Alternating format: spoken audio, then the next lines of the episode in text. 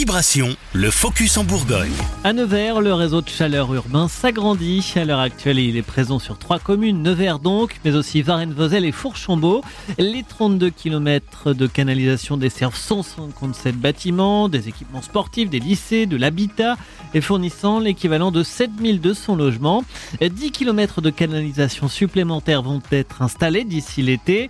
Et à l'automne, ce seront 200 bâtiments qui seront connectés au réseau. Fabrice Berger, élu en de l'énergie à l'agglomération. Ben, ce seront une quarantaine de bâtiments euh, complémentaires qui vont être chauffés, euh, dont euh, la maison de la culture, la maison des sports, la mairie de Nevers, le centre des expositions, vous savez que l'on va refaire, les travaux vont commencer cette année, l'ISAT, palais de justice, et puis tous les immeubles de Nièvre Habitat qui sont situés le long des, bords de Loire et à la Baratte. Les travaux d'un montant de 13 millions d'euros sont portés par Enea, une filiale du groupe Dalkia.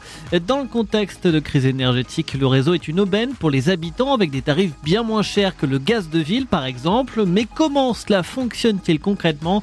Explication de Fabrice Berger. Le réseau de chaleur urbain de Nevers Agglomération a trois sources de chaleur. Euh, la première, c'est donc via l'incinération des déchets à l'usine de valorisation énergétique. Euh, la deuxième source de chaleur, c'est une chaufferie bois, une chaufferie biomasse, qui vient compléter la chaleur fournie par l'usine de valorisation énergétique quand il y en a besoin. Et puis enfin, il y a aussi une, chaudière gaz qui en dernier recours pour le relais des deux premières sources de chaleur en cas de besoin, en cas de, en cas de grand froid. À noter que l'agglomération de Nevers a pour projet de raccorder le technicentre SNCF de Varennes-Vauzelles et la zone d'activité de Nevers-Saint-Éloi au réseau de chaleur urbain.